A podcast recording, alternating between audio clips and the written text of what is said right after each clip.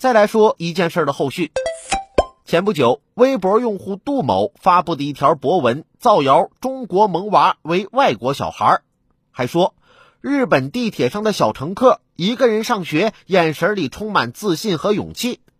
女孩母亲在网络平台进行了辟谣，但杜某依然拒不删除，于是向法院提起诉讼，要求杜某公开登报赔礼道歉并赔偿损失。近日，杭州互联网法院对该案作出判决。责令被告杜某在《法制日报》登报向原告娄某赔礼道歉，并赔偿原告精神抚慰金一万元、维权费用损失五千元。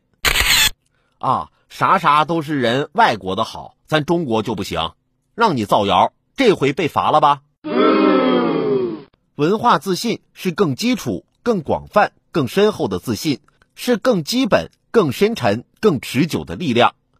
中华文化经过岁月的洗炼、实践的锻造，在当下愈加焕发出文明的光芒。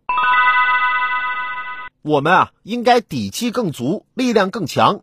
只有坚定文化自信，才能不断推动中华文化创新发展与时俱进，才能让文化大厦巍然耸立。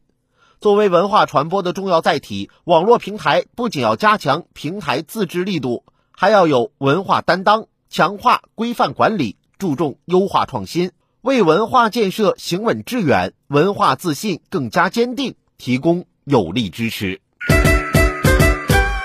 好了，今天的评论来了，我们先聊到这儿。